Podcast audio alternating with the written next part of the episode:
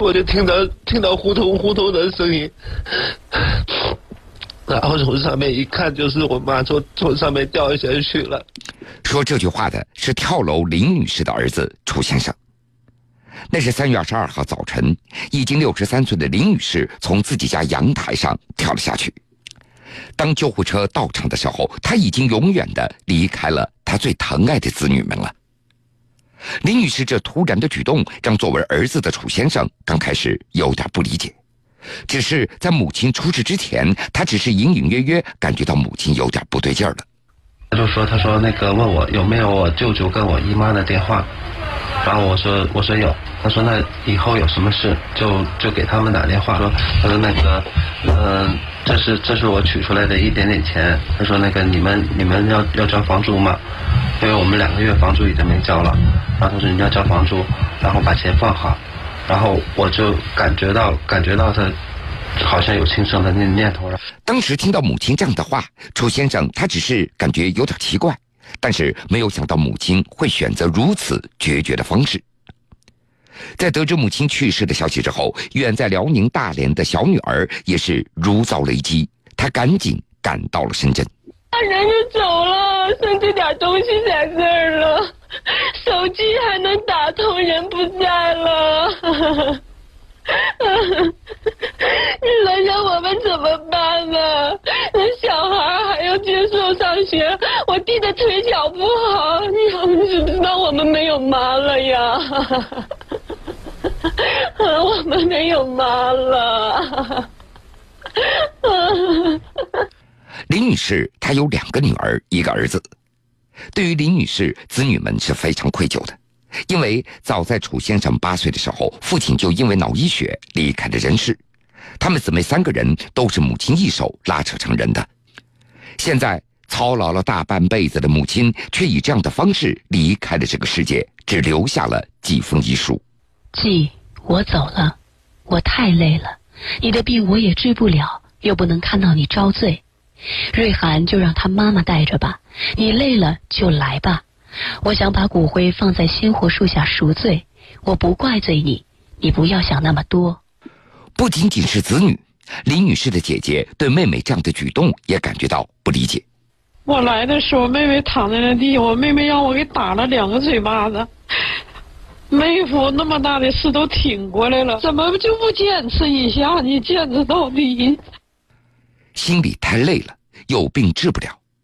这到底是一个怎样的家庭，让林女士产生了厌世的情绪呢？原来，儿子楚先生十年前患上了强直型脊柱炎，刚开始脖子没法转，也弯不了腰。去年十月份，病情突然严重了，他已经无法正常行走了。医生，医生这边都说，嗯，就是查出来的时候就说这个病是不死的癌症，但是那个时候是没办法根治的。然后，嗯，因为家里没钱，所以说就就没有没有去没有去那个去治。因为经济上的问题，这十几年来，楚先生一直做的那都是保守治疗。在那个闭塞昏暗的二十个平方米的单间里，一进门就是一张堆满凌乱衣物的床，各种生活物品也散落在房间的各个角落，在客厅几乎很难有落脚的地方。现在楚先生的家飘着的那都是浓浓的中药味儿，家里的药那随处可见。为了治病，家中花光了所有的积蓄，再加上家里上有老下有小，家中的经济状况那是每况愈下。深圳市第四人民医院的诊断医生告诉楚先生，按照他现在这样的病情，只能够做双侧髋关节的置换手术，治疗费用需要几十万。而此时，这个家庭所有的收入仅是妻子那一个月三千元左右的工资，而年幼的女儿也刚刚上小学一年级。他就说那个两侧髋关节都要换，换的话换的话，然后嗯，可能就是说最最多的话就是能坚持十五年，然后换一次的话就十多万，换一次就十多万，然后嗯，可能是要换要换两次，这一生中要换两次，嗯，两次的话就要就要三十多万。三十多万，对于楚先生的家来说，那就是一个天文数字了。但是不做手术，楚先生就要面临着瘫痪的结局。中年男人要养家立业，如果这个顶梁柱倒了，这个家也就垮掉了。在这个紧要关头，全家人都在为治疗想尽办法在筹钱。母亲林女士，她也想尽自己的一份力。林女士的小女儿，前几天她为了我弟弟的事，她自己到处到中介去问呢，问有没有她能做的工作，因为她超过六十多了。那中介说没有他能做的工作，然后他想想尽了所有的办法，他没筹不到钱了，因为他想到了自己有份保险，那只能就是用自己的命，用自己的命去换取这个钱，然后为我弟治这个病。一命换一命，原来林女士的大女儿为母亲买过一份意外保险，所以在这情急之下，为了救儿子的命，林女士就想到了要结束自己的生命来换得保险金的方式。但是他做梦都没有想到，这份保险早在去年十一月就过期了。可怜天下父母亲，林女士最终做出了这样的一个糊涂的决定。母亲为了治疗费用，竟然用这样的方式离开了子女。楚先生的心中那也是百感交集。就是就是希望自己身体能够快点好起来，然后把这个家继续撑起来。但是需要需要花费花费那个十几万，或者是说更多的钱，或者二十多万的钱。然后但是这个钱确实确实对我们这个家庭来说是一笔是一笔很大的很大的一笔金额。楚先生他想快点治好自己的病来支撑起这个家，他也不想让母亲白白的失掉生命。可是这个手术费依旧让全家人为难了。就在这个时候，女儿同学的家长为楚先生送来了温暖。孩子同学的家长王女士，捐款现在也没捐多少，因为因为因为大家呢，嗯，学校现在捐款呢，也就也就这样子，也就九千九千多块钱。还有一个别的，还有别的家长啊也有捐，因为都不认识的，也捐了有三千三千多。所以现在总数大概是一万两千多。对，也就这样子。我们的帮助也是有限的，只能呼吁学校里面现在每个家长在给他捐款。母亲的死亡也把本来就困难的家庭推到了一个绝望的边缘。这个极端势力也迅速引发多方关注。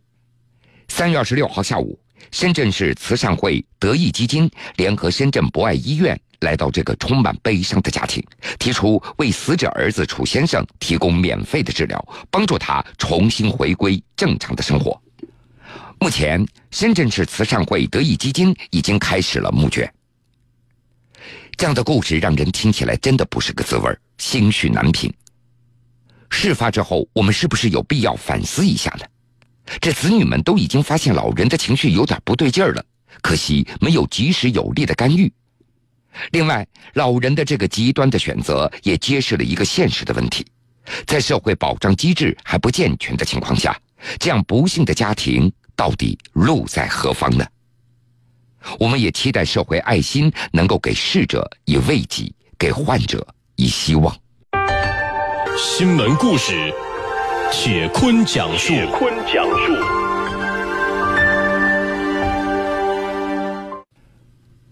楚先生一家人的遭遇，让我们知道了什么叫可怜天下父母心。而接下来，这对老夫妻的遭遇，同样也会让我们唏嘘不已。截止到三月二十七号晚上九点，七十七岁的朱素兰和他老伴儿已经在北京海淀某小区两层的楼道里住了一天一夜，而两位老人身后就是他们三个儿子的住处。三月二十七号下午的五点。记者在这个小区两层楼道里见到了朱素兰和她的老伴儿，几层垫子就铺在楼道里，两位老人紧挨着躺在一起，身上就盖着一层薄薄的毯子。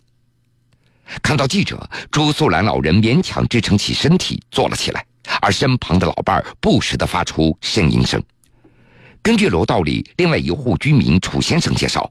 说三月二十六号晚上八点半左右，他就看到两位老人躺在楼道里了，直到二十七号中午仍然没有离开。楚先生还给老人买来面包和盒饭，但是并没有看到有亲戚来接他们。根据朱素兰老人的介绍，他们有四个儿子一个女儿，此前他们是跟着大儿子住的，但是三月二十六号大儿子住的平房因为拆迁没法继续居住了。这无奈之下，大儿子只好给老人雇了一辆面包车，拜托附近收废品的师傅将两位老人送到了三儿子的家里。因为三儿子家一直没有人看门，两位老人也只好在门口的楼道里住了一夜。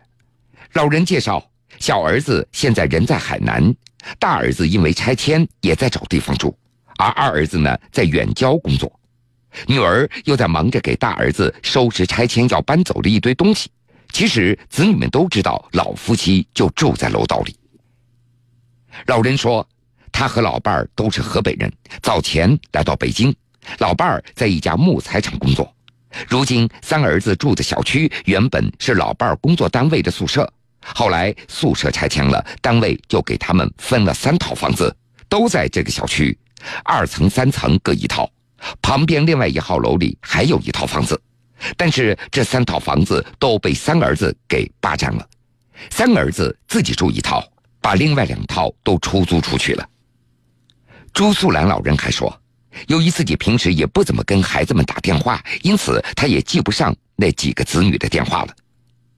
老人还说，自己此前也在三儿子这里住过一段时间，但当时三儿子不让老两口见其他的子女，老大来看望也拦着不让见，老大不放心，所以才把朱素兰老两口给接走了。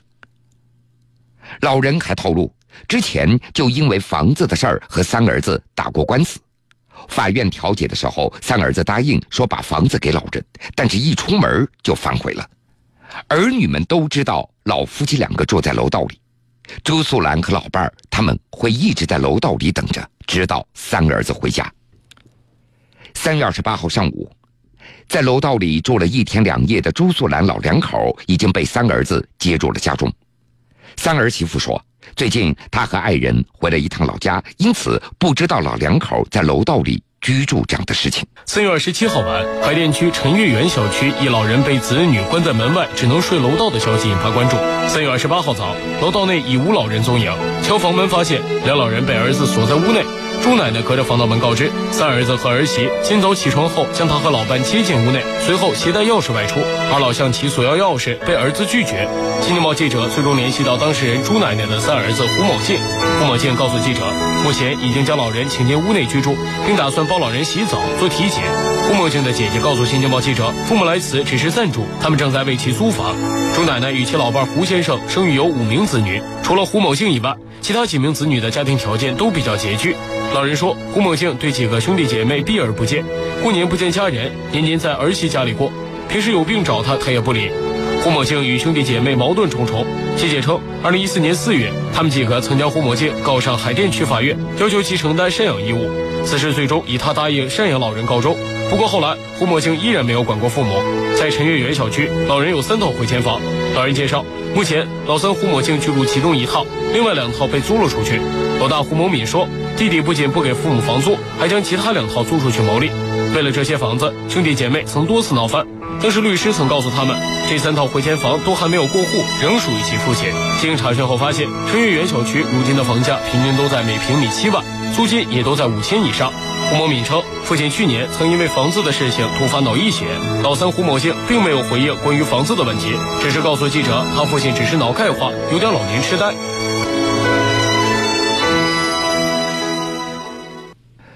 咱们每个人都有老的那一天，尊老爱幼那是美德，更何况那是含辛茹苦把我们抚养成人的亲生父母呢？